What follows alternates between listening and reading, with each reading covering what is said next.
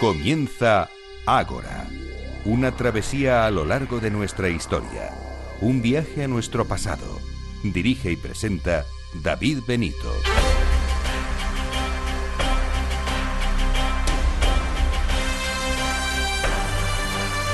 Muy buenas noches y bienvenidos a Ágora, la cita de Capital Radio con la historia.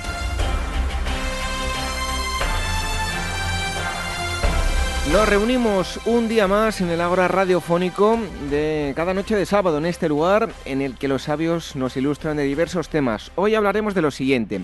En primer lugar, conmemorando el primer centenario de la Revolución Rusa, conoceremos los motivos de su puesta en marcha, así como las consecuencias a lo largo de los años hasta la caída del muro de Berlín. Hoy estará con nosotros el historiador Julián Casanova, que acaba de publicar un trabajo sobre este asunto. Después nos visita Jesús Barba, que acaba de estar recorriendo con Pausanias viajes arqueológicos el norte de España, visitando algunos de los puntos más importantes del Paleolítico español. Nos hablará de las diferentes cuevas que han tenido la oportunidad de, de ver y de visitar, los talleres experimentales que han hecho y la historia de cada lugar. Y si les gusta, estén atentos porque en unos meses harán un nuevo viaje. Y en tercer lugar, eh, iremos hasta época medieval. El doctor Miguel Ángel Pertierra nos hablará de los venenos y brebajes utilizados en esta época para provocar la muerte de personas. Repasaremos algunas de estas sustancias utilizadas también. Veremos cuáles eran los estereotipos que nos han llegado hasta la actualidad de las personas que utilizaban estos venenos. Y además eh, visitaremos el castillo de Gormaz con eh, Javier Ramos y estarán nuestros amigos de Metahistoria que nos van a acercar las novedades de libros, la agenda y las actividades. Desde luego que una asamblea, la 192, cargada de contenido. ¿Nos acompañan?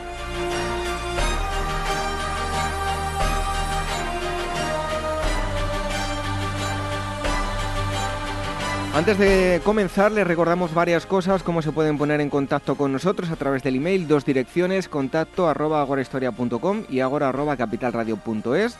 También a través de las redes sociales, donde vamos a ir poniendo información durante el programa relativo a los temas que vamos tratando. Son las siguientes, el Twitter, arroba agorahistoria, facebook.com barra agorahistoria eh, programa y telegram.me barra Agorahistoria Radio. Y van a encontrar mucha más información en nuestra web, en agorahistoria.com. Ahí van a encontrar también los enlaces para descargar o escuchar online los programas a través de los podcasts en iTunes y en iVoox. Así que, lo dicho, pónganse cómodos porque iniciamos esta asamblea 192 de Agora Historia. El equipo del programa en la producción y redacción Irene Aguilar, en los controles Alberto Coca y la selección musical Daniel y Reciban los saludos de David Donito. Comenzamos.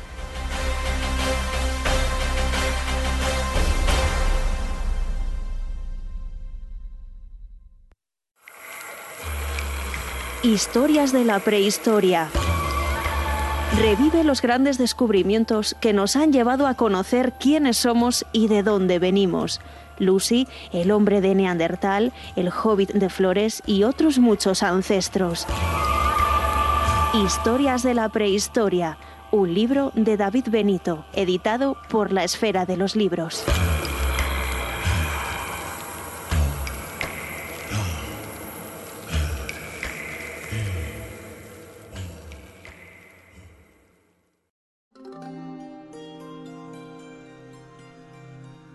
Acompáñanos a transitar la senda de nuestros antepasados.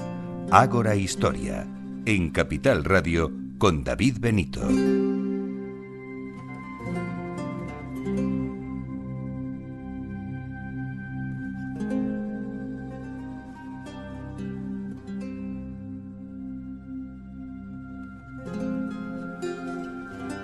En la actualidad estamos celebrando el centenario de la Revolución Rusia o de las revoluciones en rusas. Ahora profundizaremos eh, en el asunto y es que acaba de publicarse un eh, eh, trabajo muy bien documentado llamado La venganza de los siervos, Rusia 1917. El autor es Julián Casanova, él es catedrático de Historia Contemporánea en la Universidad de Zaragoza y profesor visitante de la Central European University de Budapest y además es autor de, otros trabajos, el último, el que ya anunciaba. Julián Casanova, muchísimas gracias por estar aquí con nosotros para presentarnos este trabajo de la editorial Crítica, que no lo había dicho. Encantado de estar con ustedes. Bueno, 1917, ya lo decía yo, celebramos el, eh, un, se cumple un, siglo de la revolución, ¿no? La monarquía em, había llegado a, tal punto que era de esperar, ¿no? Tarde o temprano eh, iba a producirse una, una revolución, ¿no? Sí, es verdad que hay una incapacidad de la monarquía y una quiebra de la autoridad, pero la que produce la, gran quiebra es la Primera Guerra Mundial. Si la Primera Guerra Mundial eh, pone o expone a la, a la dictadura una crisis de autoridad eh, a la monarquía, a la autocracia, una crisis de autoridad sin precedentes, porque la desacraliza, la convierte en algo no invencible de cara a los ciudadanos. Eh, hay unas matanzas impresionantes dentro de la Primera Guerra Mundial, con lo cual eh, posiblemente hubiera pasado algo similar en el sentido de que el deterioro de esa autocracia hubiera conducido a algún tipo de revolución, pero nada es igual sin esa Primera Guerra Mundial. Además, cuando cae, todos están armados, es decir, es que, es que empieza al día siguiente de la caída de la monarquía, eh, de la autocracia, de, la abdicación del zar, las calles están llenas de personas, de, cientos de miles de personas armadas y muchos de ellos ya desertando eh, del frente. Ese es el primer punto peculiar de cómo empezó la revolución. ¿No supo el, zar eh, ver el, peligro tiempo atrás o no lo quiso ver? Bueno, el, zar tiene tres, tres grandes eh, problemas, digo, en perspectiva histórica. Primero, que es una persona que, no quiere ensanchar la base política para el reloj de la historia. La sociedad rusa se está modernizando muchísimo desde el punto de vista económico, pero él cree que no hay que ensanchar la base política. Y ese reto, que además tienen todos los emperadores, estamos hablando de principios del siglo XX, no del siglo XV o del siglo XVI, ese reto, cuando no lo cumplen, mm, les crea unos problemas tremendos, que es lo que está pasando porque hay un montón de gente desde abajo élites también desde arriba que están pidiendo ese ensanchamiento de la base política. El segundo, el segundo gran problema que tiene, además de la ineptitud y la ineficacia en el primer punto, es que cuando entra en guerra, como le dice Burnovo, uno de sus asesores, no entres en guerra, porque, porque si entras en guerra el imperio alemán nos derrotará y habrá una revolución. No hace caso, entra en la guerra porque está muy presionado por los, por los elementos eh, de patriotismo eslavo frente a Austria, Hungría y Alemania, cuando entra en la guerra lanza a su pueblo a una guerra para la que no está preparada. Eh, la sociedad rusa. Y además lanza una guerra en la que moviliza a 15 millones de personas, que se dice pronto, en, un imperio de 160 millones. Y, el tercer punto es que no solo los lanza a la guerra, sino que muy pronto se va, abandona abandona Petrogrado, San Petersburgo, y se va al frente. Y al irse al frente deja en, el, en la retaguardia eh, un problema fundamental de cómo dirigir todo aquello. Y además los asesores militares le dicen también no vayas al frente, no entiende absolutamente nada de la guerra y sobre todo la guerra provoca una, una crisis de suministros importantísima que sacude sobre todo a las familias de los soldados y, él confiesa que no tiene ni idea de los eh, suministros. Es decir, esta, esta visión en la que tú ves una burocracia eh, deteriorándose y una anarquía burocrática donde antes había habido un orden prácticamente divino, es lo que provoca clarísimamente la revolución. Bueno, como decía yo en la introducción, siempre se ha hablado y se le ha llamado la revolución rusa, pero en realidad eh, estamos frente a un conjunto de muchas revoluciones en diversos ámbitos, ¿no?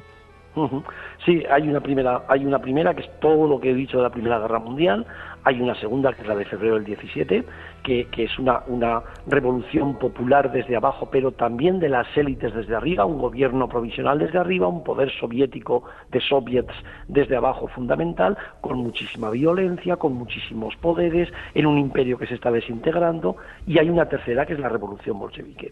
Como la revolución bolchevique triunfó después y es la que marcó toda aquella historia, todo lo demás ha quedado eh, prácticamente eh, digamos, difuminado, porque tanto la versión bolchevique trató de demostrar que todo había sido en la preparación de un partido en nombre del proletariado y la versión antibolchevique o liberal también desechó la tesis de la guerra y de la primera revolución y trató de demostrar que los bolcheviques en realidad eran personas que ya venían solo, solo con el único objetivo de imponer una dictadura después de la conquista del poder. Y esa simplificación tanto soviética como antisoviética, que las dos han sido muy ortodoxas dentro de la explicación, es la que, la que está ahora en descrédito y es la que yo trato de reflejar dentro de este libro, las nuevas, las nuevas corrientes historiográficas que ponen la cultura, el género, las clases, los protagonistas, las personas de carne y hueso, donde antes había versiones muy rígidas, tanto en favor del partido bolchevique como en contra de él.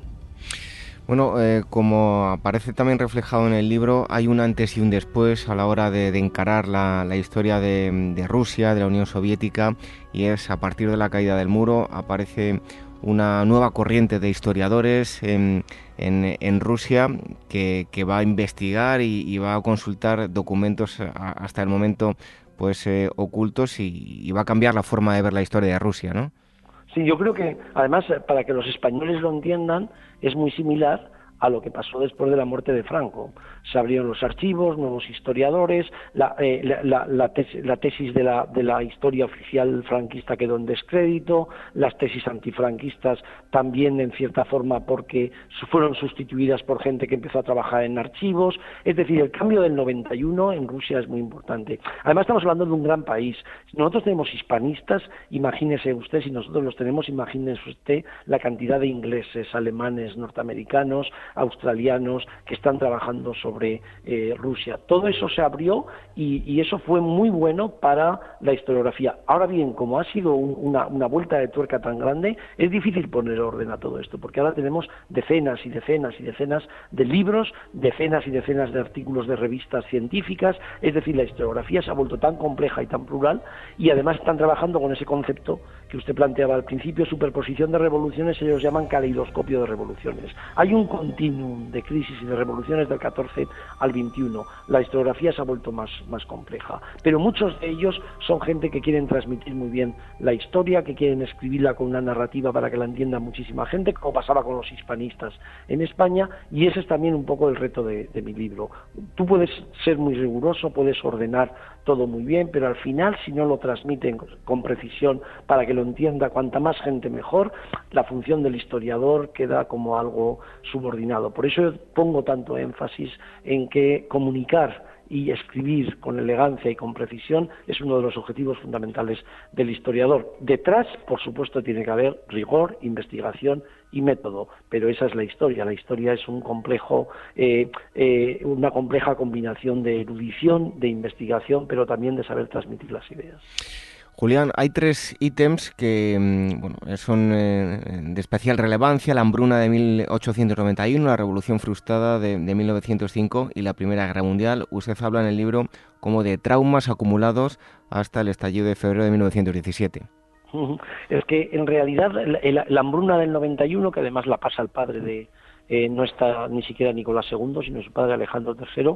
Es la primera vez que mueren más de medio millón de personas por la incapacidad que tienen las autoridades de controlar todo aquello y sobre todo de, acoger a las víctimas. Y es la primera vez que un sector importante de la población, y por supuesto la inteligencia, escritores, revolucionarios, liberales, es la primera vez que una parte importante de la población ve que ese zar divino está fallando. Es, es, es el primer momento de la desacralización de la que yo estaba hablando, que el origen divino de la autoridad respetado, que todo el mundo lo respeta, empieza a estar entredicho porque no cumple con su papel fundamental que es proteger al pueblo. Una visión paternalista de antiguo régimen por ahí se está desmontando. En segundo lugar, el 4 y el 5 eh, no solo es porque haya la revolución, la Duma, es que es la primera vez que Rusia, que también ha sido un poder bastante invencible, aunque en Crimea ya está en entredicho, es la primera vez que sale un imperio clarísimamente en el Pacífico que se llama Japón, que eh, en su rivalidad le va a ganar a Rusia. Luego hay un segundo momento, crea bastantes muertos, esa guerra, esa guerra es muy traumática y eh, Rusia es derrotada. De nuevo, la autoridad del zar, ahora ya es Nicolás II, la autoridad del zar queda en entredicho. Hay una revolución que, fue llevada al cine por, el famoso película de, de, Eisenstein, el, acorazado Potemkin, ¿no? Y ahí, a partir de ahí, el zar tiene que ceder, que es la Duma. Pero como el zar no está nada convencido, cede, pero después la Duma cada vez que puede la cierra. La Duma sería el Parlamento, por primera vez elegido a través de sufragio universal todavía masculino, no femenino. Y el tercer momento es la Primera Guerra Mundial, que es el momento de máxima desacralización. Cuando a finales del 16 muere Rasputín, eh, la sociedad rusa eh, no confía en absoluto en las autoridades zaristas. Y por arriba se abre la grieta. Todas las revoluciones empiezan Todas las revoluciones empiezan con una crisis de las élites. Si las élites desde arriba, el ejército, la gente que mantiene el orden, no se dividen, mm, es muy difícil que desde abajo haya revolución. Pero empieza a haber un sector importante de las élites que se dan cuenta que el zar estorba y que antes de que hagan la revolución desde abajo, hay que hacer una revolución desde arriba. ¿Cuál es el problema? Que ese plan no sale y la revolución desde abajo se va a engullir a la revolución desde arriba y al final, al final los procesos dictatoriales se van a engullir a su vez a los revolucionarios. Todo este complejo de proceso es lo que hay que explicar, se puede explicar, se puede simplificar y se puede explicar para que la gente lo entienda en una narrativa donde las personas de carne y hueso son fundamentales. Lo citaba en esta última pregunta, en todo ese grupo de intelectuales, cómo y cuándo se produce em, el, eh, bueno, eh, toda esa eh, oposición al, sistema zarista y quiénes lo componían? Hay un, concepto ruso que se llama inteligencia, que, eh, que es todo lo que usted me, está planteando y lo componen fundamentalmente liberales que dan un paso al frente pensando que eh, bueno la democracia occidental tiene, tendría muchísimos beneficios frente a la autocracia del zarismo que era la tradición rusa. Subversivos que vienen desde abajo, revolucionarios, que fundamentalmente son bolcheviques y mencheviques, que es la gran escisión del Partido Socialdemócrata ruso creado a finales del siglo XIX, extendido a principios del siglo XX. Socialrevolucionarios que tienen muchísima importancia en los campesinos y que vienen del populismo ruso. Y después muchos escritores sociales. Ahí está Gorky, habían estado los Tolstoy, es decir, gente que tiene como una especie de percepción, de conciencia social de que el, zarismo a finales del siglo XX no podía parar el reloj de la historia como había hecho la, eh, no sé, la monarquía de los Romanov en el siglo XVII. Toda esta inteligencia, eh, a su vez, está conectada con sectores sociales importantes en el mundo urbano, en ese mundo de, de Moscú y de San Petersburgo que va creciendo. Y, por supuesto, toda esta inteligencia tiene un problema fundamental que está claramente desconectada, no entiende y no tiene prácticamente ninguna conexión con la ingente base social campesina, que es la mayor parte de la población. Con lo cual, es verdad que la inteligencia está haciendo sus alternativas frente al zar pero con unas alternativas que muchísimas veces eh, están fuera, absolutamente fuera de la realidad. Son más revolucionarios que la realidad, impulsan más la revolución que la propia realidad y, por supuesto, generan muchísimos problemas desde el punto de vista de la represión con el Estado, porque muchos de ellos pasan por las cárceles, van al exilio. La mayoría de los bolcheviques, por ejemplo, cuando estalla la revolución del 17, están fuera de Rusia. Eh, precisamente eh, nombraba a los, a los campesinos y qué papel van a jugar eh, ellos en, dentro de la revolución. Bueno, el campesinado es el, el, campesinado es la base social fundamental de la revolución. Ese es el otro tópico o mito que se ha desmontado en los últimos años. Esta había, había sido presentada como una revolución de un partido que en nombre del proletariado había conquistado el poder. El proletariado son cuatro millones de personas en un país de 160 millones cuando empieza la revolución, 4 millones de personas, y la base fundamental es el campesinado. Y ese campesinado, lejos de ser un campesinado solo analfabeto que no hace nada, tiene un concepto claro en muchísimos eh, sitios del imperio ruso de que la tierra le pertenece. No son bolcheviques, no son socialistas, pero sí son revolucionarios porque reivindican la tierra. Y van a estar allí porque además, van a estar allí porque además la guerra les proporciona la posibilidad de estar armados. Es decir, es que de los 15 millones que moviliza eh, Rusia para ir al frente, la mayoría de ellos son campesinos. Y esos campesinos que al principio van pensando que el zar, la patria, es muy importante, conforme la guerra, la Primera Guerra Mundial, eh, provoque carnicerías y haya un deterioro, la mayor parte de ellos van a dejar de creer en el zar y en la patria, van a empezar a desertar. ¿eh? Hay un millón de personas que desertan del ejército ruso entre febrero y octubre del 17, es decir, desde la primera revolución hasta la bolchevique. No hay ningún poder eh, revolucionario o no que soporte una deserción masiva, con las armas yéndose a la retaguardia y además sin soltar las armas. Estamos hablando de un, de un, trastocamiento, de un, eh, digamos, un revolcón de lo que era el orden social sin precedentes en la historia. Y el nuevo Estado, desde luego, que si hay algo que lo caracteriza, eh, será sin duda una fortísima burocratización Em, que pues, se va a ver reflejada y lo, así lo hace, hace ver usted en, su libro, ¿verdad? Eh, los bolcheviques toman el poder en nombre de los soviets, esa es una revolución desde abajo, pero cuando conquistan el poder para mantenerlo, eh, tienen que someter a los enemigos eh, ya previstos, que son los blancos, los contrarrevolucionarios, los que van a empezar con ellos la guerra civil, pero también hay muchos enemigos imprevistos que habían soñado en un mundo en el que no solo un partido ocupaba el poder. Y a partir de allí, los bolcheviques, para consolidarse en el poder, eh, hacen tres cosas de una forma muy clara.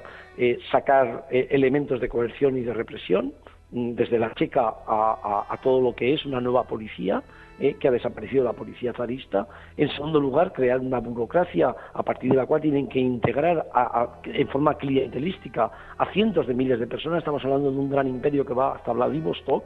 Y en tercer lugar, necesitan un ejército nuevo y ahí cogen, frente al mito también de que todo el ejército rojo viene del pueblo, cogen a miles y miles de oficiales antiguos del ejército blanco a los que Trotsky les da privilegios de ascenso rápidos para incorporarlos en el ejército rojo. Es decir, no se levanta un Estado en un imperio de 160 millones de habitantes sin consolidarlo a través de procesos de burocratización, de coerción y con fuerzas armadas. Y desde ese punto de vista no es que haya una traición de los bolcheviques porque traicionan la revolución, sino que lo que hacen desde el principio es consolidar el orden que ellos quieren revolucionario. Y el orden revolucionario pasa por la represión de toda la gente que no quiere el orden revolucionario. Y ahí, insisto, eh, no solo están los, los, enemigos previstos, sino que tienen que, que, reprimir a muchos enemigos imprevistos. Sí, este es el viaje de un sueño igualitario a una pesadilla. Está clarísimo que el libro lo refleja bastante bien.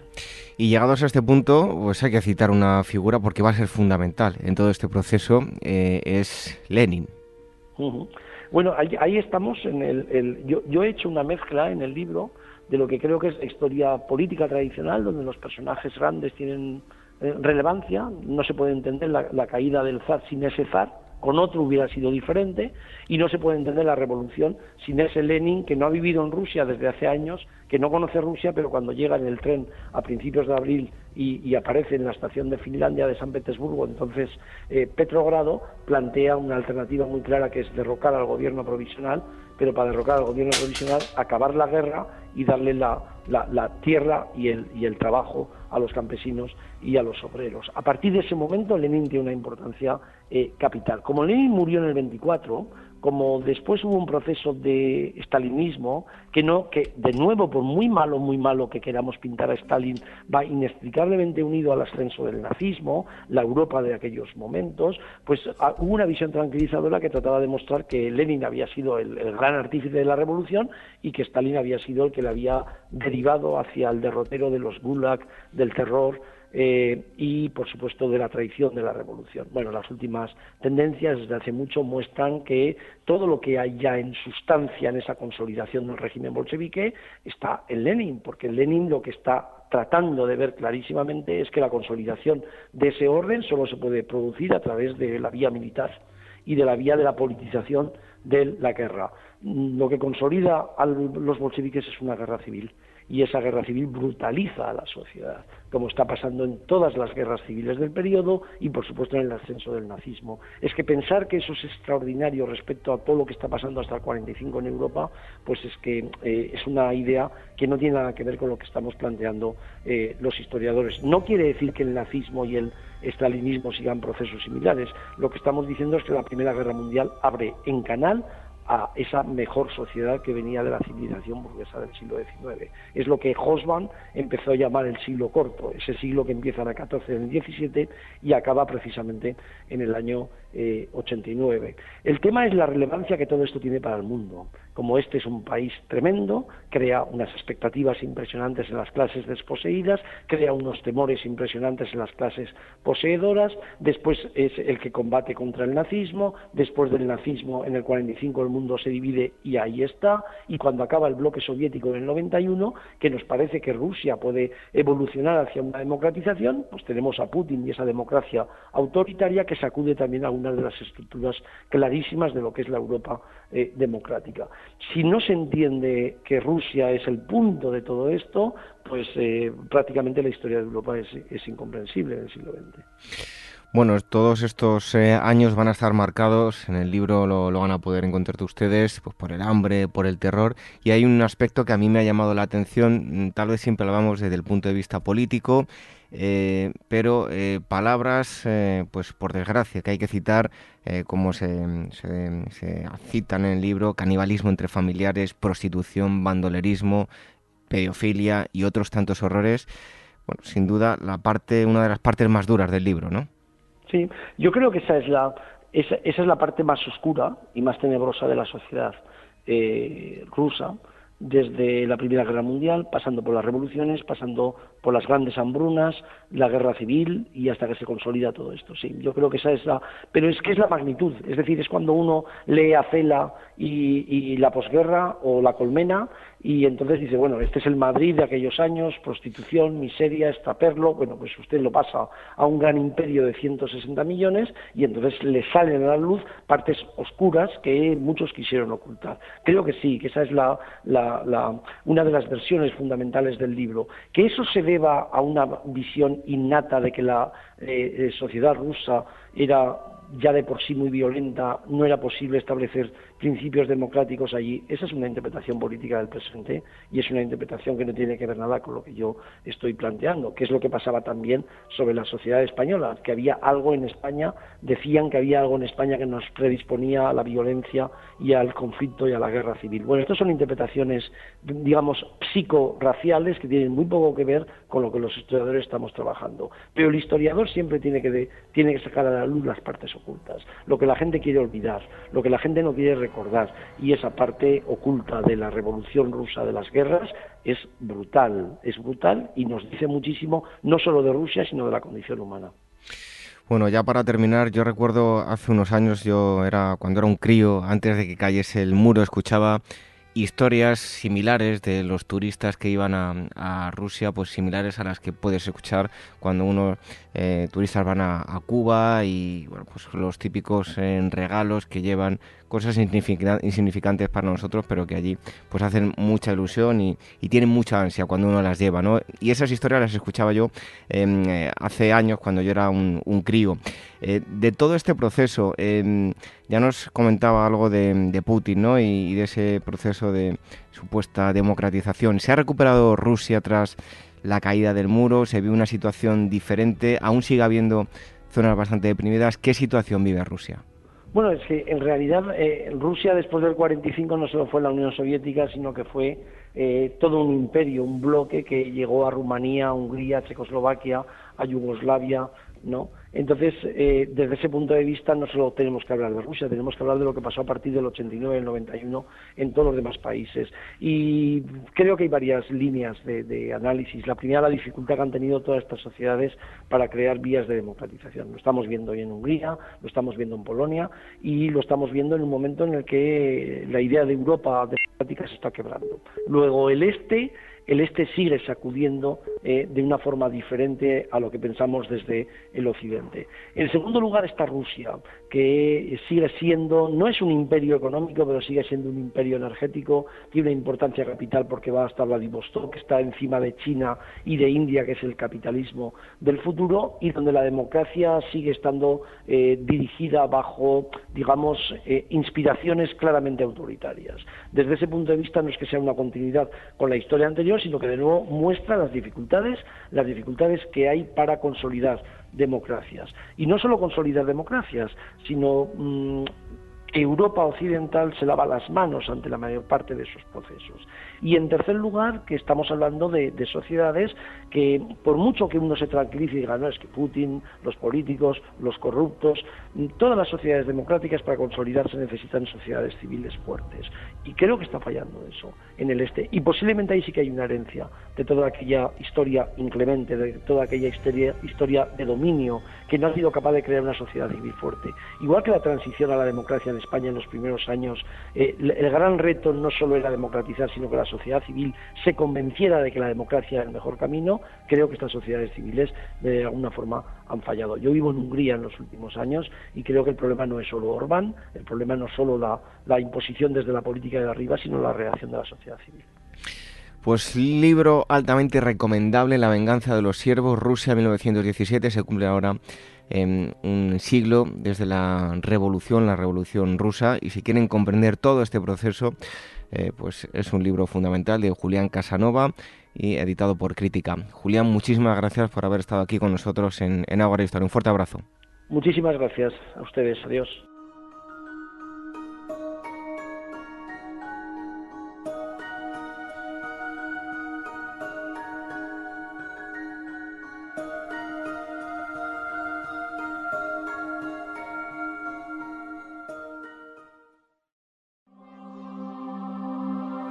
Y al punto Febo Apolo habló así entre las diosas.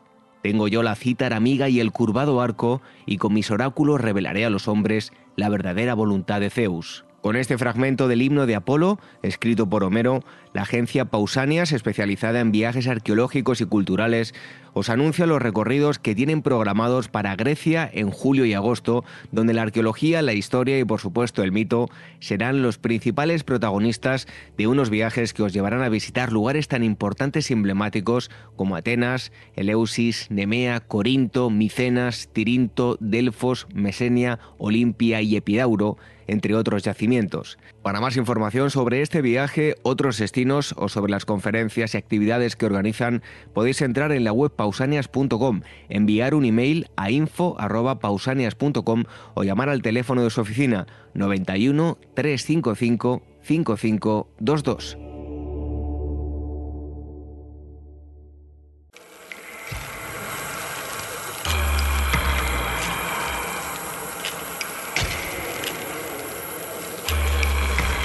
Ágora Historia, con David Benito en Capital Radio.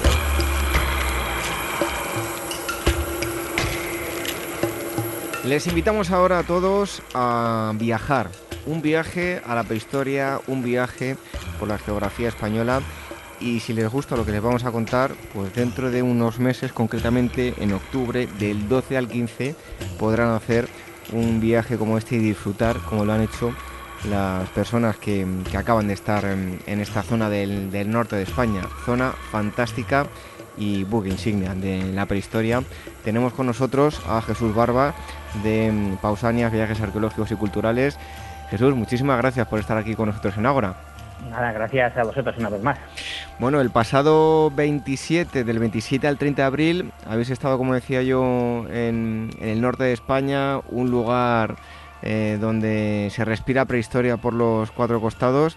Eh, ahora profundizaremos un poquito en cada lugar que habéis estado, pero haznos un, pequeño resumen de, los lugares que habéis visitado. Eh, bueno, pues este es un viaje en el que comenzamos siempre en, en Asturias, en Sella. Visitamos, la primera cueva que visitamos es la cueva de Tito Bustillo. Eh, visitamos también el centro de interpretación de la cueva. Eh, luego visitamos la cueva del Pindal, también en Asturias, que fue la primera con arte rupestre descubierta eh, bueno, hace a principios de siglo.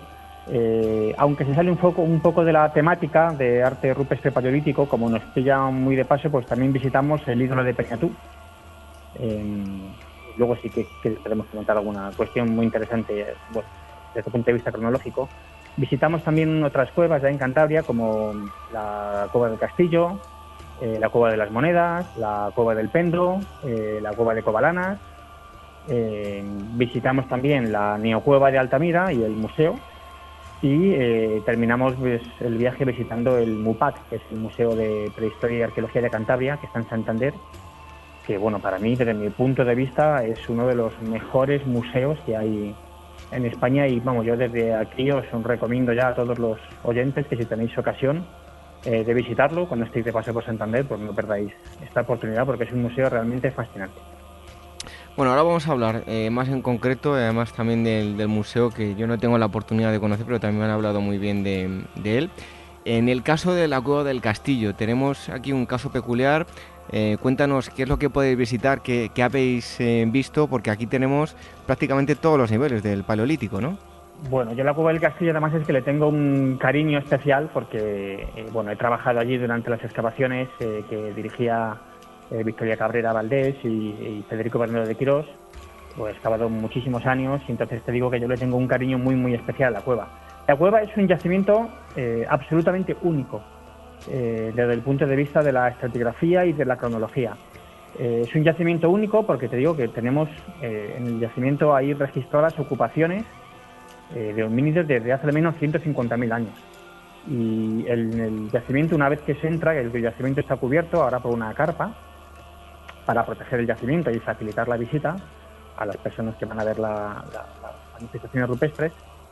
bueno, en el yacimiento se puede ver un corte estratigráfico absolutamente espectacular porque como eh, como te decía antes, pues eh, tienes todos los niveles como si fuera una carta, que es un poco el símil que tradicionalmente se utiliza, y tenemos todos los niveles desde, bueno, desde la edad del bronce, todos los niveles eh, del paleolítico superior, en magdalenienses, solutrenses, gravetienses, auriñacienses y musterienses, hasta la base del yacimiento, con industrias achelenses que, bueno, te decía, están fechadas entre unos 150.000 años aproximadamente. Y por eso digo que es un yacimiento absolutamente único, eh, porque recoge toda la secuencia de ocupación del Paleolítico en, un único yacimiento, lo que nos da un poco una idea de la importancia que tuvo que tener este yacimiento eh, como, como lugar de referencia, como lugar de habitación para bueno, los diferentes homínidos que, que estuvieron viviendo en la cornisa cantábrica. Bueno, este es uno de los puntos que han visto todos aquellos que han ido al viaje del 27 al 30 de abril, pero vuelvo a recordar que en octubre habrá otro viaje igual, del 12 al 15, os eh, podéis apuntar em, los que queráis, eh, podéis llamar al teléfono de, de Pausania 91 355 5522 y ahí os dan la, información. Y te quería preguntar, aparte de este viaje, eh, Jesús, porque mucha gente, claro, podrá también em, contratar o ver eh, que hay otro tipo de visitas diferentes a las de Pausanias, mm, que son las habituales de cualquier turista. Pero ¿qué diferencia hay eh, visitar la, eh, pues la Cueva del Castillo o cualquier otro punto de los de este viaje, como puede ser el Pindal, Tito Bustillo? ¿Qué diferencia hay entre hacerlo con vosotros y un viaje turístico normal y corriente? ¿Qué se diferencia? Eh, a ver, bueno, cualquier persona lógicamente puede visitar las, las, cuevas eh, de manera individual. Eh, tenéis toda la información en las páginas web tanto de Cantabria como de Asturias. solamente, bueno, pues hay, que, hay, que, hay que avisar a la gente que las cuevas tienen un aforo limitado y que por tanto es conveniente reservar asiento con antelación. nosotros lo que aportamos desde Pausanias es una inmersión en el arte rupestre, porque desde el inicio del viaje, en el que hacemos también una eh, una charla, presentación en la que abordamos pues, los aspectos más eh, relevantes que están relacionados con el viaje, pues, en el que hablamos de temáticas, de técnicas, de soportes, eh, de interpretaciones, un poco de cronología, del estado actual del debate en cuanto a todos los aspectos referentes al arte rupestre paleolítico. Pues, como decía, desde que hacemos esta pequeña charla hasta el final, estamos cuatro días pues hablando de, arte rupestre paleolítico, de, arte rupestre, de arte mueble, eh, bueno, prácticamente sin parar. Por eso digo que es una especie de una inmersión, eh, no solo en las cuevas, sino también en todos estos aspectos de la investigación eh, que están relacionados con, ellas. Como te decía, mm, pues las personas pueden visitar las cuevas de manera individual. Nosotros lo que intentamos al hacer este tipo de viajes, organizar este tipo de viajes, es aportar a, las personas que viajan con nosotros, a nuestros clientes, pues una idea panorámica, una idea general, en, temática en esta cuestión, pues centrada siempre en el, en el arte rupestre paleolítico, arte un poquito también entre comillas, porque también de esta cuestión pues hablamos durante el viaje, de si es perceptivo o no utilizar este término. Bueno, yo desde luego eh, tengo un poquito de experiencia, no tanto como Jesús, pero eh, sí les puedo decir que hay una diferencia a visitar de esta u otra forma las cuevas eh, y concretamente una de que tenga arte rupestre, porque bueno, normalmente pues nos dan unas explicaciones un tanto muy, muy ligeras, por así decirlo, y no nos llegan a contextualizar todo perfectamente. Esto, desde luego, si les gusta la prehistoria o si no la conocen y quieren profundizar, pues esta es la, mejor eh, manera. Em, Jesús, me comentabas que Cobalanas a ti te gusta especialmente, ¿por qué? Pues, Cobalanas para mí, con absoluta diferencia, es la cueva que mira que la he visto veces, pero, pero cada vez que entro me sigue poniendo los, los, pelos de punta. Eh, es una cueva especial eh, porque se visitan grupos muy pequeñitos, grupos de siete máximo, por un tema de conservación. Eh, no hay iluminación, las cuevas son, los propios visitantes los que entramos a la cueva y con dos o tres linternas pues podemos visitar las cuevas, acompañados siempre, esto hay que dejarlo claro, por los por los guías de las cuevas, que eh, yo por mi experiencia previa pues solo tengo buenas palabras para ellos. Eh, a muchos los conozco desde hace muchos años y te puedo decir que son eh, la mayoría de ellos, la gente que yo conozco son gente absolutamente fantástica y, preparadísima.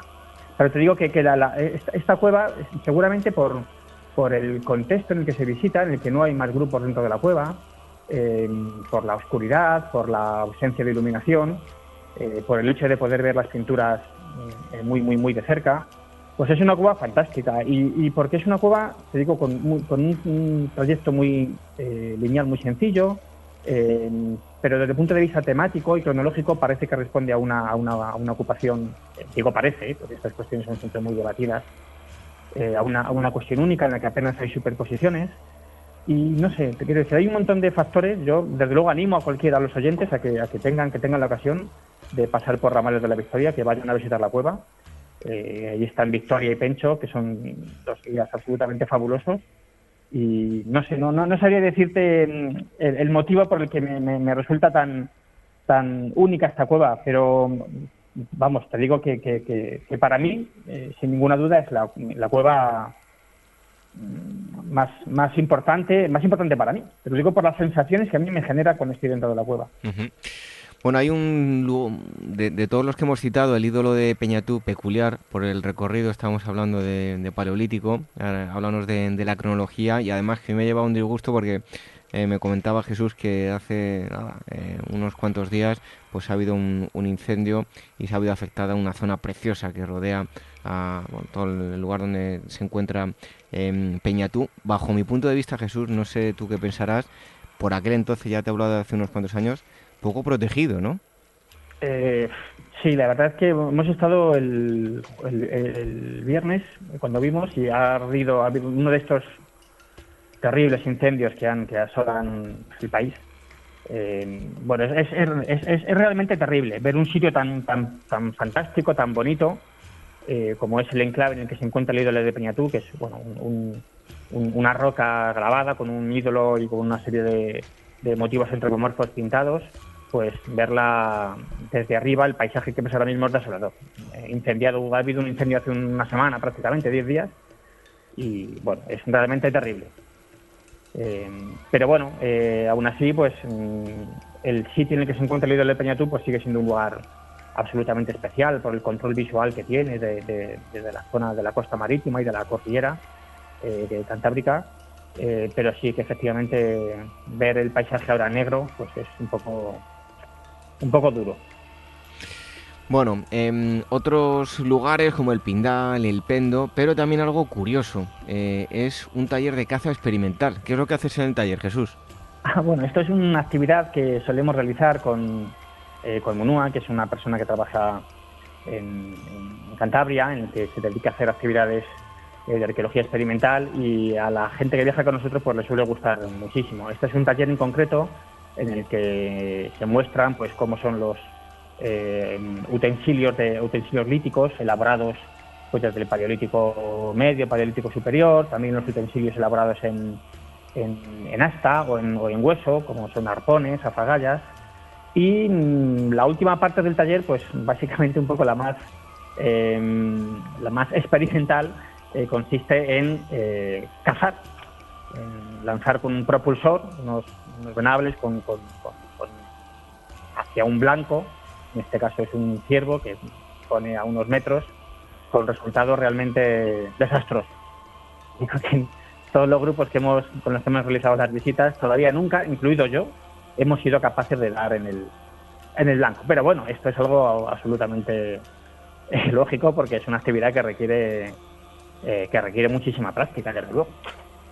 Bueno, Jesús, esto me sirve para decir que mucha gente también cuando lo digo me mira un poco eh, extraño. Yo con mi libro Historias de la Prehistoria he querido resaltar la figura de los prehistóricos y esto viene a demostrar que no eran tan tontos, ¿no? No, no, esto vamos absolutamente de luego. hay que pensar que estos, eh, estos niños o niñas desde jovencitos estaban pegados a un propulsor. Esto desde luego es una una, una técnica que es necesaria aprender desde, joven y hay que pensar lógicamente que el paleolítico, cuando la vida depende en gran parte, eh, bueno, en gran medida de la caza, pues este tipo de actividades pues eran estaban absolutamente a la orden del día. Entre, vamos, ya, ya, ya, te digo, desde que nacían seguro que estaban con el propulsor en la mano. Bueno, yo todos los puntos, ya para ir concluyendo, em, que visitáis es la Neocueva en el Museo de Altamira. Me imagino que allí eh, pues podéis dar todo tipo de explicaciones e interpretaciones de la Neocueva, que por cierto es un grandísimo trabajo, ¿no?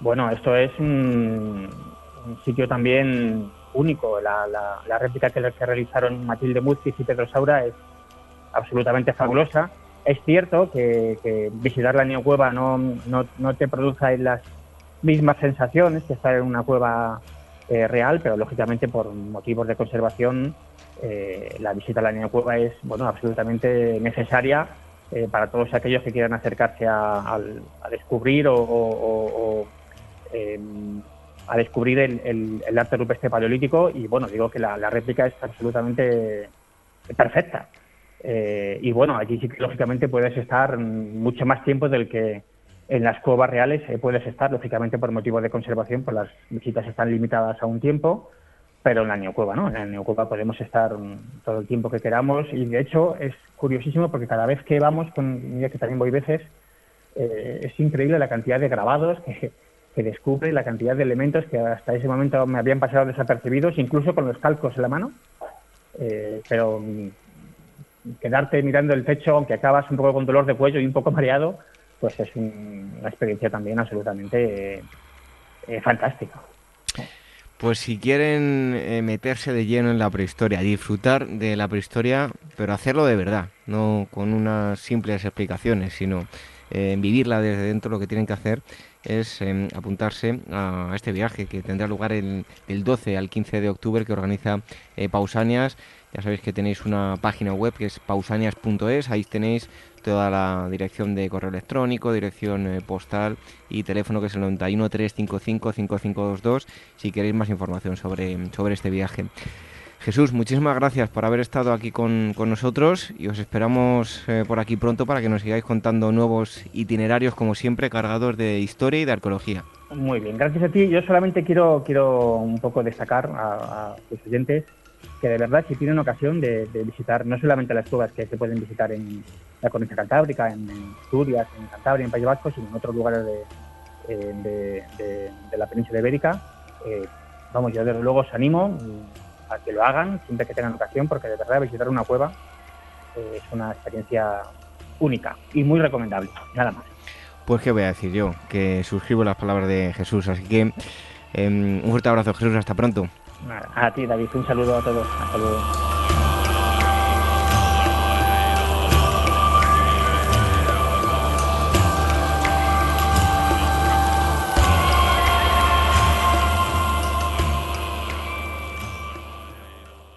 En 1898, los últimos soldados españoles abandonan Cuba derrotados en una contienda que sume a la nación en una crisis de identidad que pasará a la historia como el desastre del 98.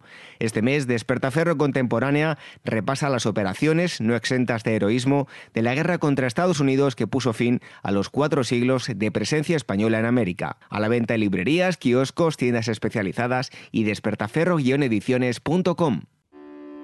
Acompáñanos a transitar la senda de nuestros antepasados. Ágora Historia, en Capital Radio, con David Benito.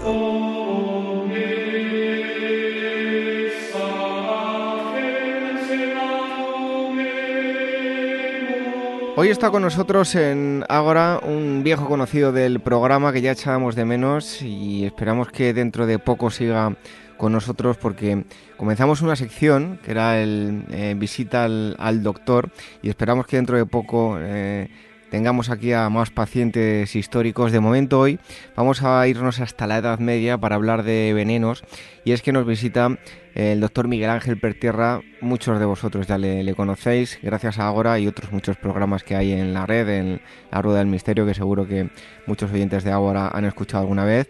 Miguel Ángel Pertierra, muchísimas gracias por estar aquí un día más con nosotros en Ágora. Pues como siempre, David, encantado de estar contigo y en tu programa. la verdad que siempre, como digo, para mí es un placer el poder compartir contigo. Mm, hemos compartido y espero que el poder compartir dentro de, poco también eso, esos personajes que, han, dado por el mundo con, sus patologías. Y hoy pues vamos a tratar esos medicamentos, esos venenos, esas sustancias pues que tanto y también manejaban la Edad Media, aunque anteriormente también, pero en la Edad Media desde luego se explayaron bien explayados. Además, Miguel Ángel, siempre vemos em, eso que comentabas tú, es un, tópico, ¿no? En la Edad Media siempre pues hemos visto una época que está muy alejada de la ciencia, más centrada en la superchería, en la magia, en lo sobrenatural pero em, como reflejas tú en uno de los artículos que has escrito sobre los, venenos, no era así y de hecho había un grupo reducido de personas que sí tenía conocimiento de cómo actuaban determinados fármacos en el cuerpo humano, ¿no? Efectivamente, el tema de, la, de las sustancias, de las medicaciones, aunque fuesen plantas de, todo tipo, hongo eh, y, bueno, y, además extractos de, también de ciertos elementos, eh, durante la Edad Media, como tú dices, un tiempo que, se llama como un tiempo oscuro, era eh, manejado, utilizado por aquellos brujos, hechiceros, nigromantes, que lo que hacían es conocer los secretos que albergaba el, ser humano. Mm, desgraciadamente muchos de ellos o algunos de ellos fueron ajusticiados por el uso, aunque hay que decir que como siempre y ocurre en muchas épocas existía una, una doble moralidad, la moralidad mm, primaria donde se le rechazaba, pero otra moralidad donde incluso grandes gerifaltes pues se acercaban a los mm, quizás realmente conocedores de, de toda esta farmacopea y de toda esta medicina que era muchísimo más moderna la que se utilizaba en, esa edad media y que bueno posteriormente fueron el fruto de, del renacimiento y nunca mejor dicho de, de medicamentos y sustancias que aunque ya se conocían, mm, se empezaron a volver a utilizar en esa época tan fantástica y vuelva a la redundancia del Renacimiento.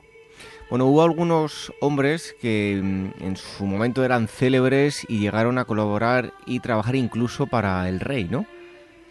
Pues sí, fíjate que, incluso mm, personajes como Cristóbal Tenorio, ayuda de cámara de Felipe II, la esposa del corregidor de Madrid, eh, Josepa Villamor, pues mm, requerían con los conocimientos de, brujas y hechiceros para, para su tratamiento. Se dice también incluso que, que reyes como como Carlos II, incluso el, mismo Felipe II, eh, utilizaron remedios ya no de sus médicos mm, y sus galenos oficiales, hoy llamado alópata, sino de la utilización de, de pócimas y sustancias que, bueno, eh, servían para tratar mm, todo tipo de, de enfermedad. Incluso se habla que, que su padre, Carlos Carlos I, eh, con su problema de, gota y de otras muchísimas enfermedades, también echó mano de una forma o de otra a estos seres, hombres y mujeres, eh, que, bueno, que manejaban esas sustancias del,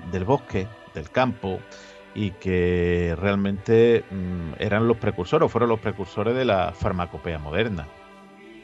Hablas de hombres y mujeres, pero eh, principalmente había mujeres y lo que conocemos como eh, bueno, pues las, brujas de la época nos ha llegado un estereotipo, eh, unos rasgos muy, muy definidos y muy marcados, pero eran mujeres muy alejadas de, de esa imagen, ¿no?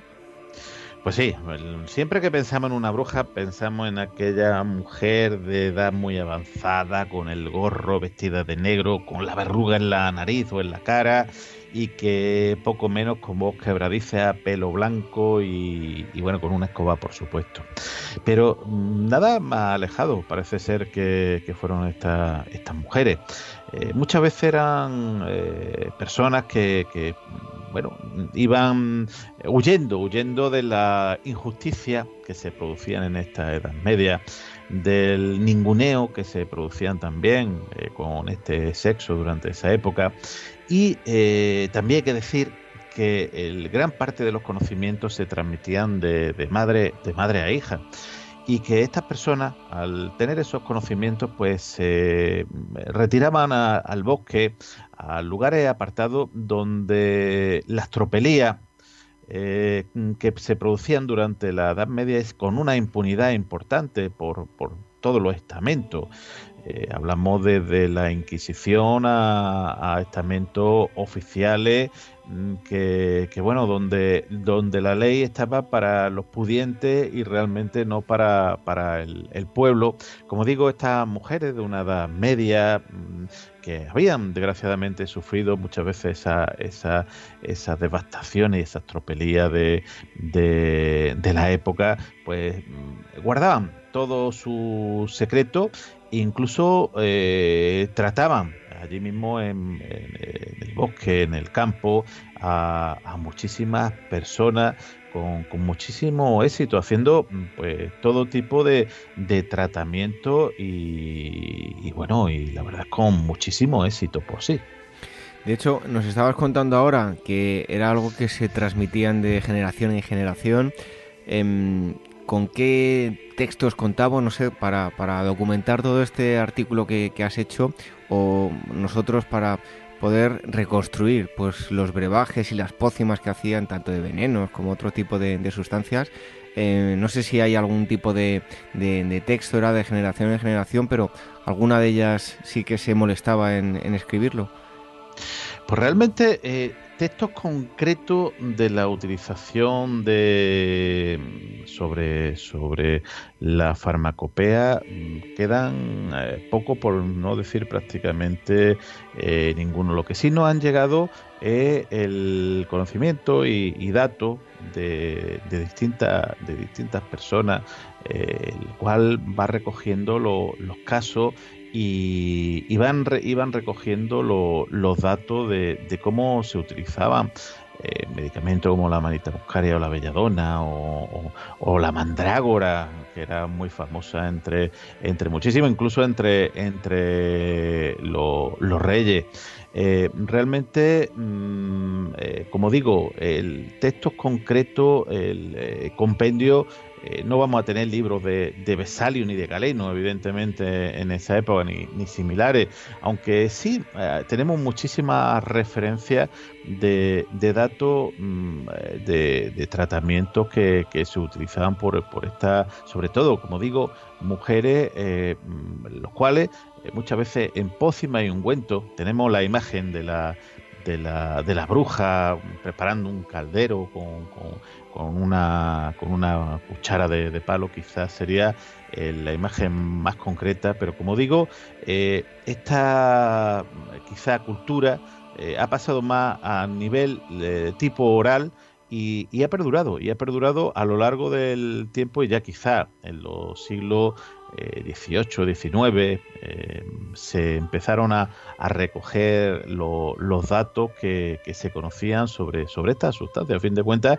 eh, mucho de la medicina se empezó a conocer gracias a la posible utilización de, todos estos productos del campo, que, muchos eran conocidos per se, pero otros eran muy desconocidos por la farmacopea habitual. Citabas eh, la manita mascaria, eh, ¿qué tipo de planta es? Eh, ¿Qué efectos tenía sobre las personas que, se suministraba? Y bueno, y para eso utilizaba porque tenía un fin muy concreto, ¿no? Bueno, evidentemente la manita mascaria, mm, si nos vamos a, pensar en una seta de color rojo y con puntitos blancos, aparecen hasta en, en relatos y en dibujos de, del mítico Walt Disney, esa, esa mm, seta de, lo, de los ananitos del bosque, por, para que los oyentes lo puedan entender lo puedan encontrar. En los pitufos incluso. Efectivamente, también de, lo, de los pitufos, también sería la, la típica que ojo, que tiene un alcaloide que es la muscarina y que, y que bueno, que tiene una, una doble misión, una doble función. En pequeñas cantidades era vigorizante para aquellas personas pues, que querían infundirse valor, eh, querían entrar en batalla, aquellos hombres que querían entrar en batalla, querían mm, hacer que, incluso que, su potencial eh, echase hacia adelante, pues tomaban pequeñas cantidades, pero también hay que decir que como seta venenosa, en pequeñas cantidades produce un dolor abdominal más o menos severo pero podía llegar incluso a ser eh, letal si se tomaba en grandes cantidades. Eh, por lo cual, mm, depende de la cantidad, como ocurre hoy en muchos medicamentos, depende de la cantidad, depende de la dosificación, podía saber para enaltecer a alguien o para destruirlo completamente. Incluso se llegó a utilizar, no sé si me equivoco, para abortos. Para abortos, sobre todo, lo que se utilizaba era la infusión de ruda. De hecho, eh, fijaros eh, hasta dónde ha llegado que en algunos herbolarios de, la península actualmente eh, mm, han retirado la ruda por el efecto abortivo que, puede tener. uno de los grandes problemas que tenían en aquella época es que existían pocos productos abortivos mm, efectivos.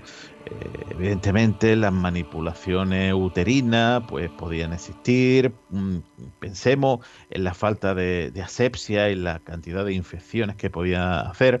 Y entonces el, aborto, ese pues bueno ese niño o niña no deseado ese muchas veces mm, el, deshacerse del fruto del pecado de el poder salvar la honra o incluso eh, bueno lo que eh, ocurría en, en muchos pues, conventos o, lugares cerrados donde bueno se seguían practicando relaciones sexuales de una forma o de otra porque muchas de las personas eran obligadas a estar en esos lugares pues se utiliza se utilizaban esa eh, ruda esa infusión de ruda pues que, tenía el, poder eh, de, producir un, aborto eh, más o menos espontáneo y con cierta seguridad.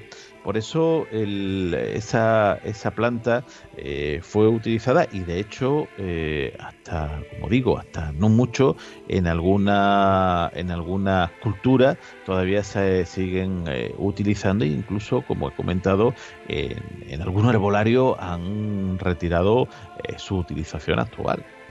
Miguel Ángel, em, popularmente a las brujas las vemos representadas con la capacidad de volar, ya nos comentaba antes, aparte de, toda esa eh, estética con la que se la representa, pero sobre todo la capacidad de volar. ¿De dónde viene esa historia, el, hecho de que vuelen y que vuelen con la escoba?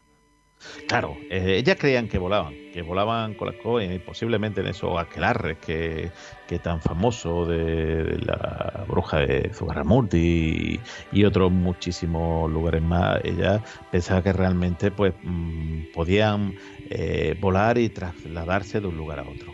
Todo es debido eh, a bueno, la utilización de un elemento llamado belladona. La belladona es un producto, un alcaloide, eh, que, bueno, después fue utilizado eh, como cosmético sobre todo en el Renacimiento y, parte de, también de la Edad Media, donde las jovencitas que, en aquella época eran casaderas y que sus padres, sus madres, pues querían poco menos que venderlas, desgraciadamente, eh, le echaban eh, o le estilaban en el ojo esta, esta belladona y lo que producía una dilatación popular, por lo cual eh, pupilar, perdón, por lo cual estas personas podían hablar con el posible pretendiente, pero desde luego verlo no. Pues esta misma belladona, esta atropina, que hoy en día se utiliza todavía para, muchísimas cosas en, la farmacopea, pues era eh, se utilizaba como una especie de, ungüento, de sustancia que la, bruja eh, la, la, en el palo de escoba.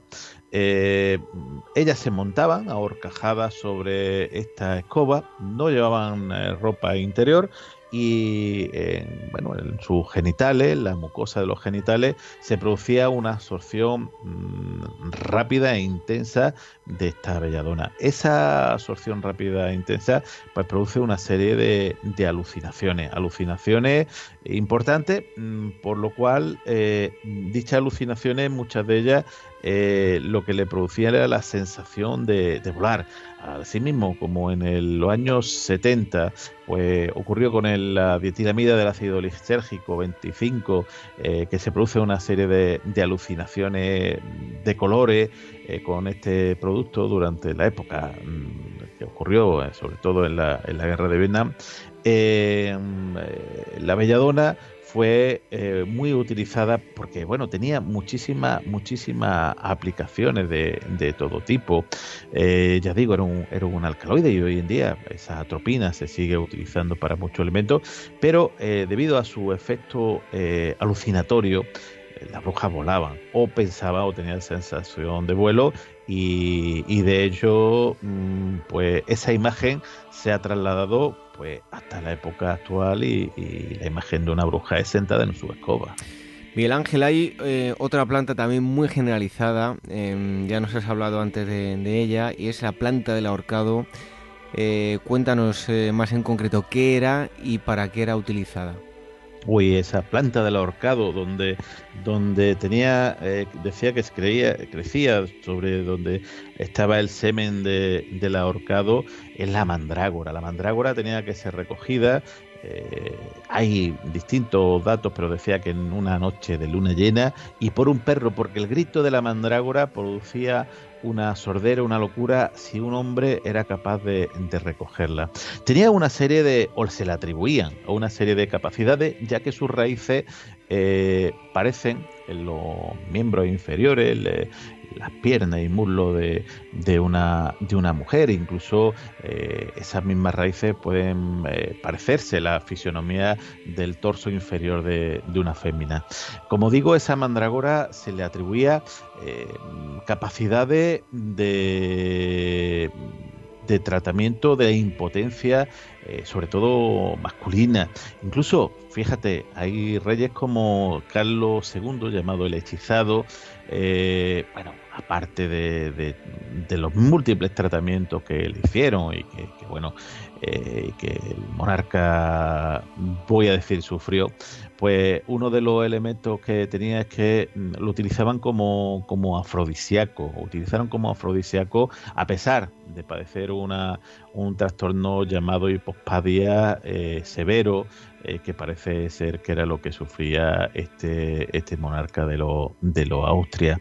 Eh, como digo, mm, ese, ese producto, esa mandrágora bien utilizada, pues producía, según decía eso, efecto afrodisíaco y una potencia sexual, pues sería quizá el Viagra de, de la Edad Media. Vaya, curioso desde luego y bueno, pues el, sabemos, el, monarca español, nos decía Miguel Ángel, que, lo estuvo utilizando. Eh, por otro lado, hablábamos de la escoba, de volar, pero hay otros eh, arquetipos, otros símbolos también muy relacionados con las brujas, son el gato negro y el murciélago. ¿Por qué eh, lo relacionamos con las brujas de la Edad Media? Claro, fijaros que son dos elementos eh, que se relacionó muchísimo y, con la bruja de la Edad Media y quizá, sobre todo, el, gato negro y la desaparición de, de los mismos, de los felinos, tuvo la culpa de que eh, esa gran peste negra de 1349, si no recuerdo mal, pudiera arrasar gran parte de la población mundial. Eh, pensemos que en la pulga de la rata eh, iba ese germen llamado Yersinia pestis y transmitía la, peste al desaparecer los gatos, y ahora os el motivo, esa peste se pudo diseminar. Se pensaba, y, y fijaros que otro arquetipo, eh, aparte de la escoba, se ve la bruja con su caldero con un murciélago y, un gato. El, ¿Por qué? Es porque se pensaba que estas brujas se podían transformar en esos animales de cuenta, animales de la noche. ¿Qué animal más de la noche hay que un murciélago o, qué animal puede pasar más desapercibido durante una época nocturna eh, que, un gato negro. De hecho, todavía aún sigue el, gato negro como una doble dualidad en el cual si te lo viese un jugador de de, los cupones o de, o de la lotería compraría y de hecho hay, hay eh, lugares llamado el gato negro para comprar. En cambio, si uno ve a un gato negro, posiblemente, y tuviese la Edad Media, posiblemente se santiguaría para evitar el maleficio de, la bruja. Por eso digo, esos dos animales fueron muy relacionados y, en la iconografía eh, habitual se pueden ver eh, estos dos, o la presencia de estos dos animales oscuros que simboliza, y sobre todo el murciélago, con el diablo.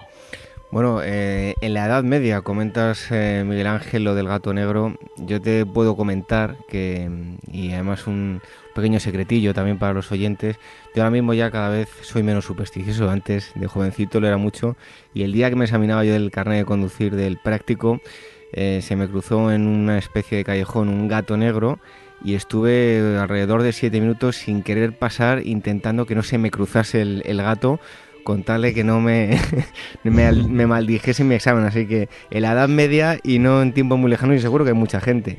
Eh, Hoy fíjate, en día. Fíjate, lo que te voy a decir, y, es una realidad. Eh, conozco lugares de, adopciones de, animales y me comentaban curiosamente que los gatos negros son dentro de, de, los felinos los más difíciles de adoptar. Todavía hay una idea ancestral eh, del humano mm, asociando a, ese gato negro con el maleficio. Y bueno, sabemos que algo es irracional, pero ahí está.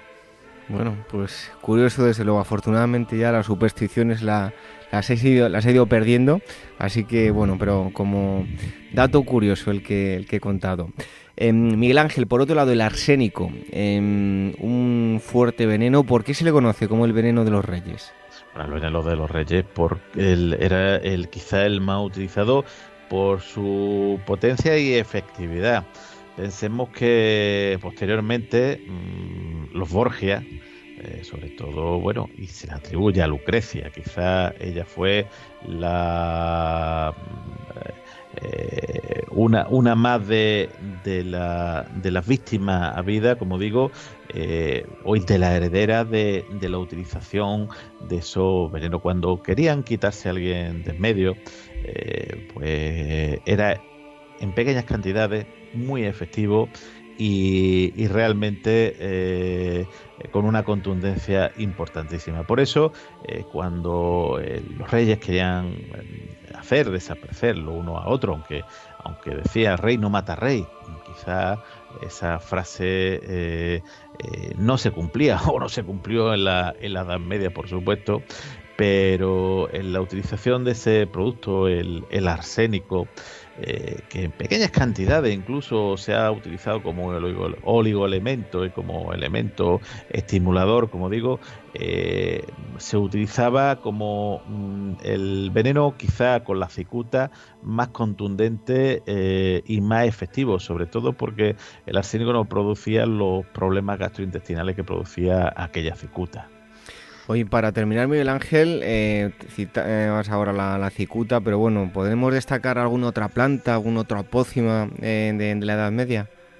Pues sí, bueno, fíjate que, hoy no ha llegado sustancias como la manzanilla. ¿Quién no se ha tomado una manzanilla a lo largo de su vida? Pues esas flores amarillas que estaban por el campo y que hoy en día en muchos lugares pues está protegida, eh, se utilizaba pues para el tratamiento de, problemas gastrointestinales. La corteza del, del sauce eh, que ya desde los romanos era conocido y que quitaba el, el dolor y la fiebre y que uno de los compuestos más conocidos, quizá el más conocido por nosotros, el ácido acetil salicílico, la famosa aspirina. Eh, otras muchísimas sustancias pues se podían utilizar, el aloe, eh, tanto para mm, curar heridas, el aloe vera me refiero, como para curar heridas, como eh, para en, poción, para trastornos gastrointestinales, o el beleño. El beleño, fijaros que lleva un producto llamado iuscina. Si, si yo dijese que uno de los grandes productos, que seguro que muchísimos no lo hemos tomado, y que mm, su coloración es roja mm, y que un utilizado cuando nos duele eh, la zona intestinal o, el, eh, tenemos un, cólico biliar eh, lleva netilbromuro de dioxina Fijaros, estamos utilizando beleño que ya en, Edad Media eh, se, utilizaba. O bueno, eh, o el acónito, por ejemplo, como eh, posibilidad de, de alcaloide mm, que era cardiotóxico, neurotóxico, crecía en lo, sobre todo en los monasterios y, y de la Edad Media y bueno, quizás los monjes también conocían bastante la utilización de estos alcaloides y a algunos se le fue un poquito la mano. Bueno, pues ahí queda ese apunte histórico. Grandísimas eh, pócimas, son muchísimas las que se utilizaron y muchas sustancias, sobre todo venenosas, eh, durante la Edad Media y poco a poco nos ha llegado em, generación tras generación todo ese legado que nos ha acercado hoy eh, Miguel Ángel Pertierra. Miguel Ángel, muchísimas gracias por haber estado aquí en Ágora. Y oye, estoy seguro, eh, y de hecho algún email que otro ha llegado, que tienen ganas de que nos traigas algún que otro personaje con esa visita al médico. Así que nos encantará tenerte por aquí pronto, ¿eh? Pues nada, cuando quiera, encantado de verdad de estar aquí. Saludo a todos tus oyentes, enhorabuena por el programa, como siempre te digo, eh, David. Y seguro, seguro que dentro de poquito traeremos a otro personaje mm, pues que, bueno, que posiblemente mm, controló parte del mundo y que quizá nos sorprendamos de, las patologías que, padecía. Bueno, pues ya nos, nos deja intrigado, intrigados, eh, Miguel Ángel. Hasta el próximo día y un fuerte abrazo. Un fuerte abrazo, David.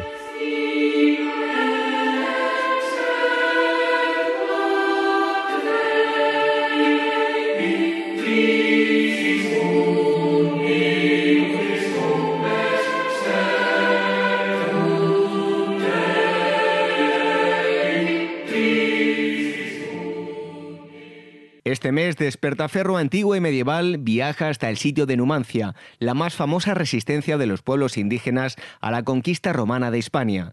Entre la audacia celtibérica y el carácter depredador de las regiones, Numancia se convirtió en oprobio para las regiones de Roma y en uno de los mitos más persistentes de la historia de España. A la venta en librerías, kioscos, tiendas especializadas y despertaferro-ediciones.com. Ágora Historia con David Benito en Capital Radio.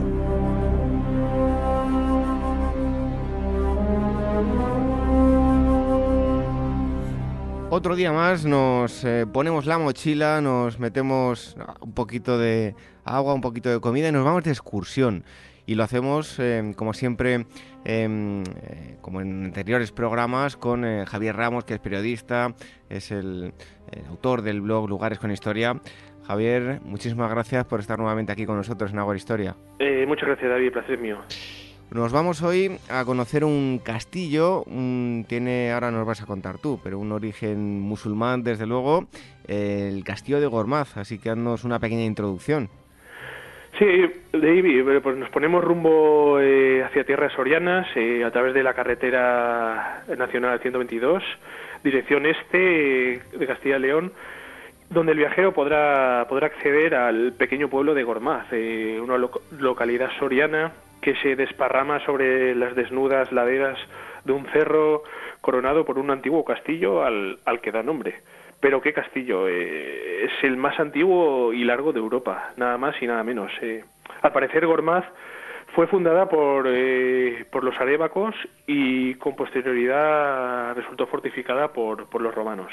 Además sirvió de línea fronteriza entre las tropas cristianas y árabes allá por, por la Edad Media. Bueno, pues eh, cuéntanos esas características que tiene el castillo. La fortaleza de Gormaz eh, es un castillo espectacular, dotado de una muralla de 1.200 metros de contorno, 28 torres y 400 metros de longitud.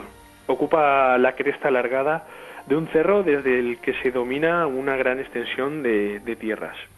50 eh, kilómetros eh, nada más eh, y menos que en los días claros, en la margen derecha del, río Duero. El califa Alakam II construyó esta fortaleza sobre el emplazamiento de otra anterior en el último tercio del siglo X. el nuevo castillo se levantó como base militar con el fin de mantener a raya a los leoneses y al mismo tiempo eh, ser punto de partida de las expediciones de saqueo musulmanas. En primavera, eh, con los caminos secos y, las cosechas en flor, el, califa de Córdoba sacaba sus tropas eh, sobre unos 1.500, eh, unos 5.000 hombres, perdón, y, los enviaba contra tierras cristianas. A lo largo del recorrido hacia la frontera, el ejército iba recibiendo contingentes de tropas provinciales hasta alcanzar los 15.000 efectivos. El avance de, las tropas cristianas, por su parte, hacia la zona sur, para superar la línea del Duero y ganar terreno al invasor, hizo que el castillo de Gormaz protagonizara episodios gloriosos de, la Reconquista. Nos has dicho que eh, ha habido diferentes ocupaciones, em, diferentes culturas que han pasado y pueblos por, esta edificación, así que eh, háblanos un poco de su historia. Sí, Gormaz era la plaza fuerte avanzada desde la que los califas musulmanes lanzaban sus aceifas o expediciones de saqueo, eh, casi anuales contra los reinos del norte. Dos rutas principales se evitaban, eh, rodeando la fortaleza eh, la estéril submeseta norte.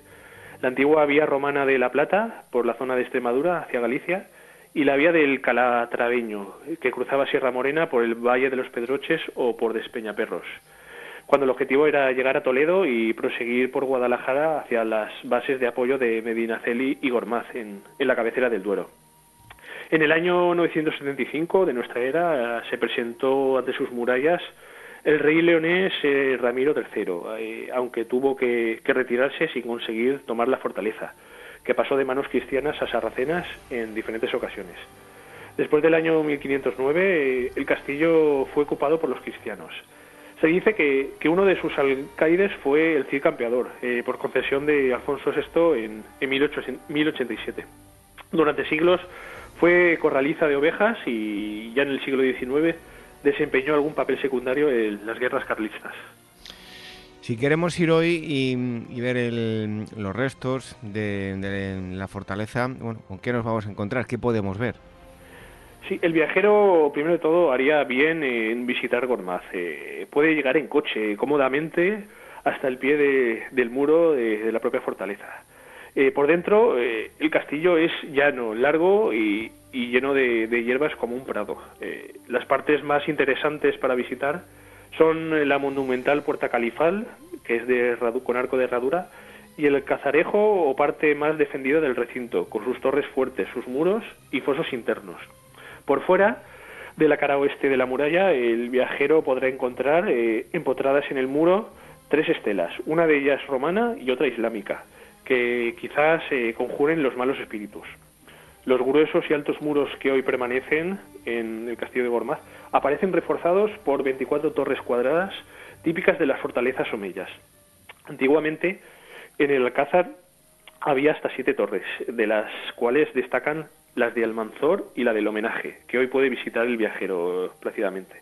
Tenía también un aljibe y una importante sala de armas. De, este castillo del que se habla en el Cantar de Miocid, permanece una estructura que adivina su voluptuosidad e importancia que alcanzó en la Edad Media.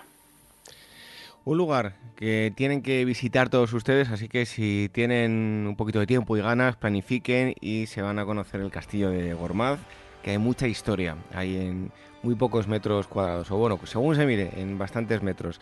Así que si quieren conocer más detalles sobre este y otros muchos destinos, lo van a encontrar en un blog, en Lugares con Historia, que es el blog de Javier Ramos, que ha estado hoy con nosotros hablándonos del castillo de Gormaz. Eh, Javier Ramos, muchísimas gracias y te esperamos pronto aquí en Agora Historia. Eh, muchísimas gracias, David. Encantado.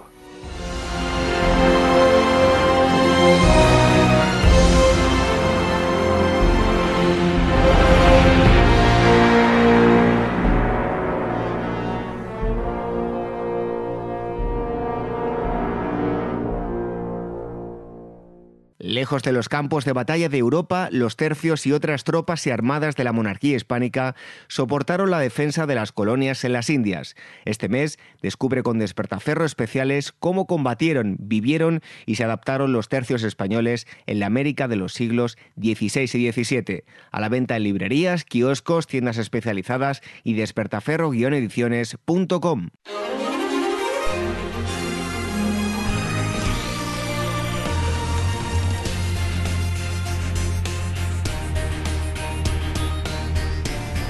Es el momento de la agenda, novedades editoriales, todo ello con nuestros amigos de Metahistoria. Ya sabéis que en la página web metahistoria.com vais a tener más información de esta pequeña estos pequeños apuntes que, nos hacen ahora en estos minutos. También en, las redes sociales, arroba metahistoriacom es el Twitter y en Facebook también lo vais a encontrar con reseñas de libros, en fin, muchísimas cosas. Y hoy está con nosotros Gisela Payés para todo. Tenemos de chica para todo para hoy. Gisela, buenas noches. Hola, buenas noches, David.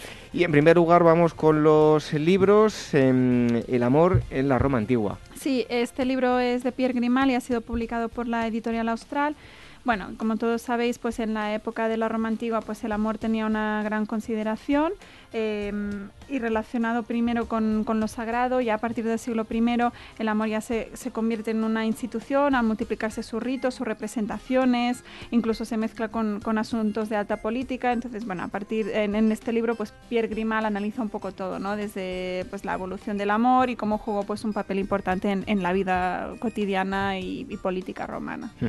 Vamos con el segundo libro, Amazonas Guerreras del Mundo Antiguo. Sí, seguimos en el mundo antiguo. Este libro es de Adrián Mayor García, está publicado por la editorial Despertaferro y bueno, mm, las Amazonas siempre han sido una figura ¿no? que han estado siempre entre el mito y la realidad y mm, en este extenso libro ilustrado, Adrián Mayor, finalista del National Book Award por, su, por, una biografía anterior eh, de Mitri, perdón, Mitrídates el Grande, eh, pues en este, en este libro revela detalles íntimos y sorprendentes de, sobre, las Amazonas, incluso plantea nuevas hipótesis de que realmente pues, fueron mujeres de carne y hueso y no tanto pues, un, un mito eh, de la antigüedad. Veremos tenemos que llamarlos porque para Mitrídates también tuvieron con nosotros y Despertaferro siempre es sinónimo de calidad, así que también estarán aquí con, con nosotros. Y en tercer lugar, la guerra de la infantería alemana.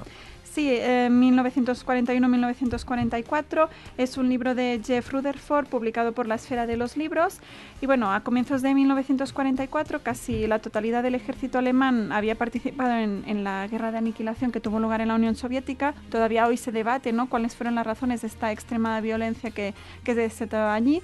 Entonces Jeff Rutherford, uno de los más brillantes historiadores de ese periodo, aporta una nueva visión sobre los combates y las políticas de ocupación en la Unión Soviética. Eh, eso en cuanto a las novedades de libros, pero también Gisela nos acerca a las exposiciones. En primer lugar, Arte y Cine, 120 años de intercambios en el CaixaForum de Madrid. Sí, esta exposición se inauguró recientemente a finales de abril, y sobre todo gira alrededor de la deuda que, que, tiene el cine con el resto de las artes e inversamente, ¿no? la inspiración que el cine ha supuesto para muchas artes visuales. Entonces, las obras que se presentan en esta exposición son una selección realizada pues, entre la colección de la Cinémathèque Française, completada por una serie de de piezas que proceden de colecciones españolas y francesas. Buena conferencia, buen eh, tema y también buen ponente. Eh, Altamira, así se llama.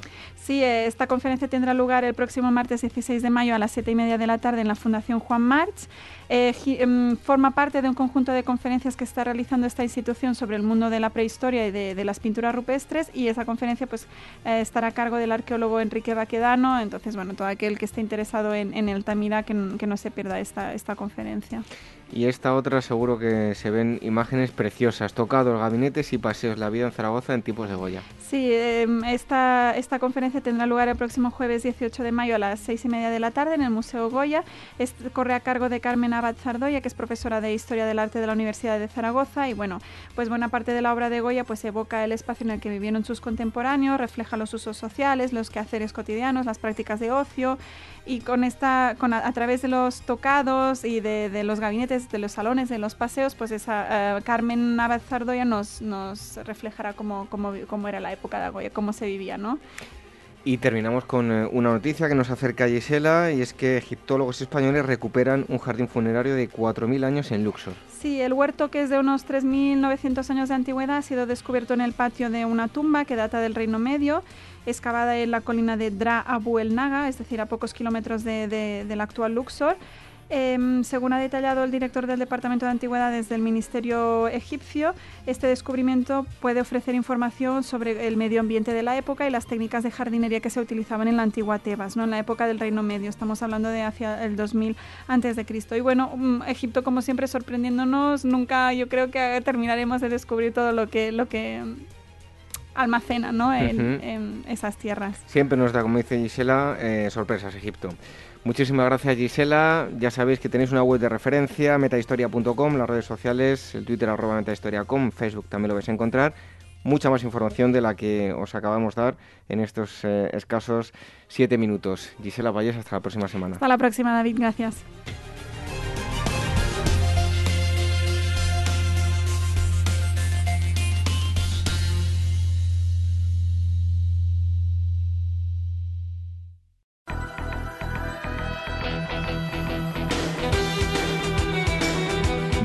La historia con Ágora, en Capital Radio con David Benito.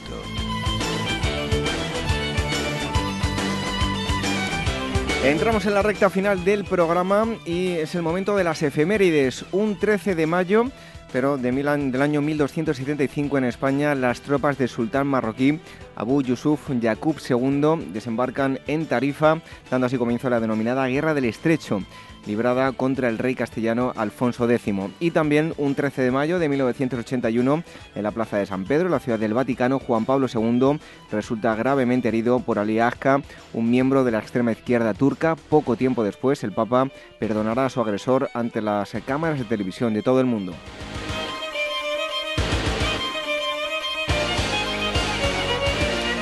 El 14 de mayo del año 1264, en la batalla de Leves en Francia, capturan a Enrique III de Inglaterra, por lo que Simón de Montfort se vuelve gobernante de facto de Inglaterra.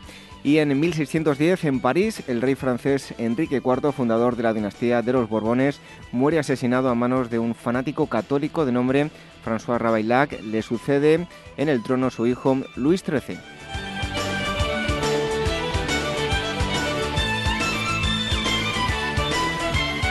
El 15 de mayo del año 614, tras haber invadido Siria, los persas con su rey Cosroes II toman Jerusalén y se apropian de la Vera Cruz, símbolo de la victoria sobre el imperio bizantino, hacen prisionero al patriarca y expulsan a la población de la ciudad. La reliquia de la Vera Cruz de Santa Elena será llevada a Persia en señal de triunfo.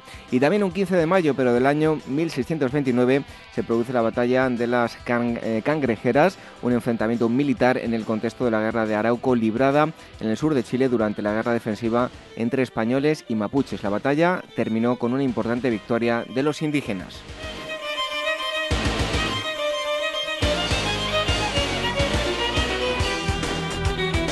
16 de mayo del año 218, Julia Mesa, tía del asesinado Caracala, es expulsada de su casa en Siria por el autoproclamado eh, Macrino y declara a su nieto de 14 años, Heliogábalo, emperador de Roma.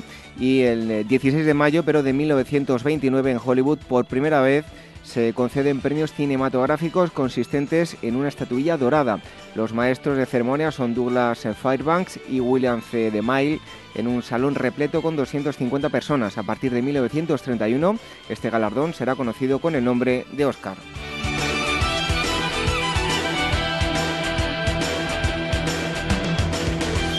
17 de mayo del año 1656, Rusia declara la guerra a Suecia. El día siguiente iniciará las hostilidades al penetrar por Livonia en territorio sueco. Y eh, ese mismo día, pero de 1972, el constructor aeronáutico Marvin Taylor de la empresa Boeing presenta el proyecto de un puente aéreo servido por grandes aviones para el transporte de gas natural licuado.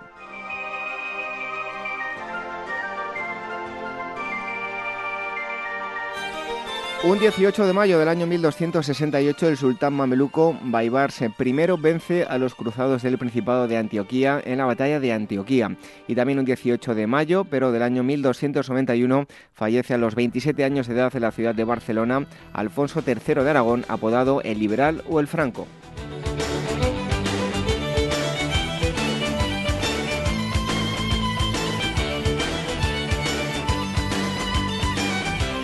Y vamos terminando con el 19 de mayo del año 1802 para recompensar los servicios civiles y militares se instituye por un decreto de Napoleón la Orden Francesa de la Legión de Honor.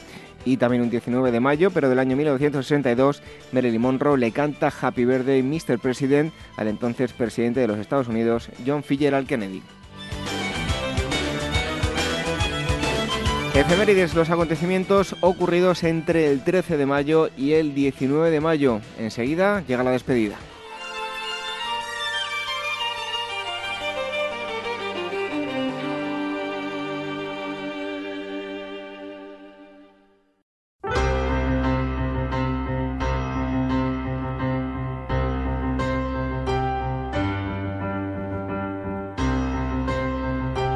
Tenemos que marchar. Hoy el primer tema nos ha llevado a conocer las causas y las consecuencias de la Revolución Rusa. Estamos celebrando el aniversario del primer em, centenario. El historiador Julián Casanova nos ha contado cómo los historiadores que han podido trabajar en este asunto después de la caída del muro de Berlín han podido ofrecer información diferente a la que se conocía hasta ese momento.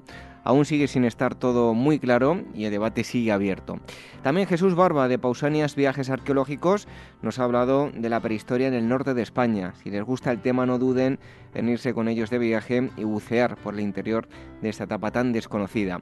Y el doctor Miguel Ángel Pertierra nos ha llevado hasta época medieval y nos ha contado qué brebajes y qué venenos se utilizaban para fulminar a las personas.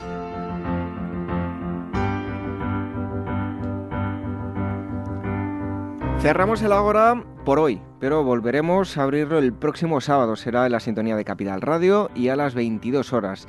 Y recuerden que si no nos pueden escuchar en directo, pueden hacerlo a través de nuestros podcasts desde iTunes y desde iVoox. Tienen toda la información en nuestra web, en agorahistoria.com. Eso sí, les agradeceremos eh, si nos dejan valoraciones y mensajes en cualquiera de las dos eh, plataformas de podcast, porque eso hará que lleguemos a más gente. Y también nos pueden escuchar los domingos a través de Radio Sapiens.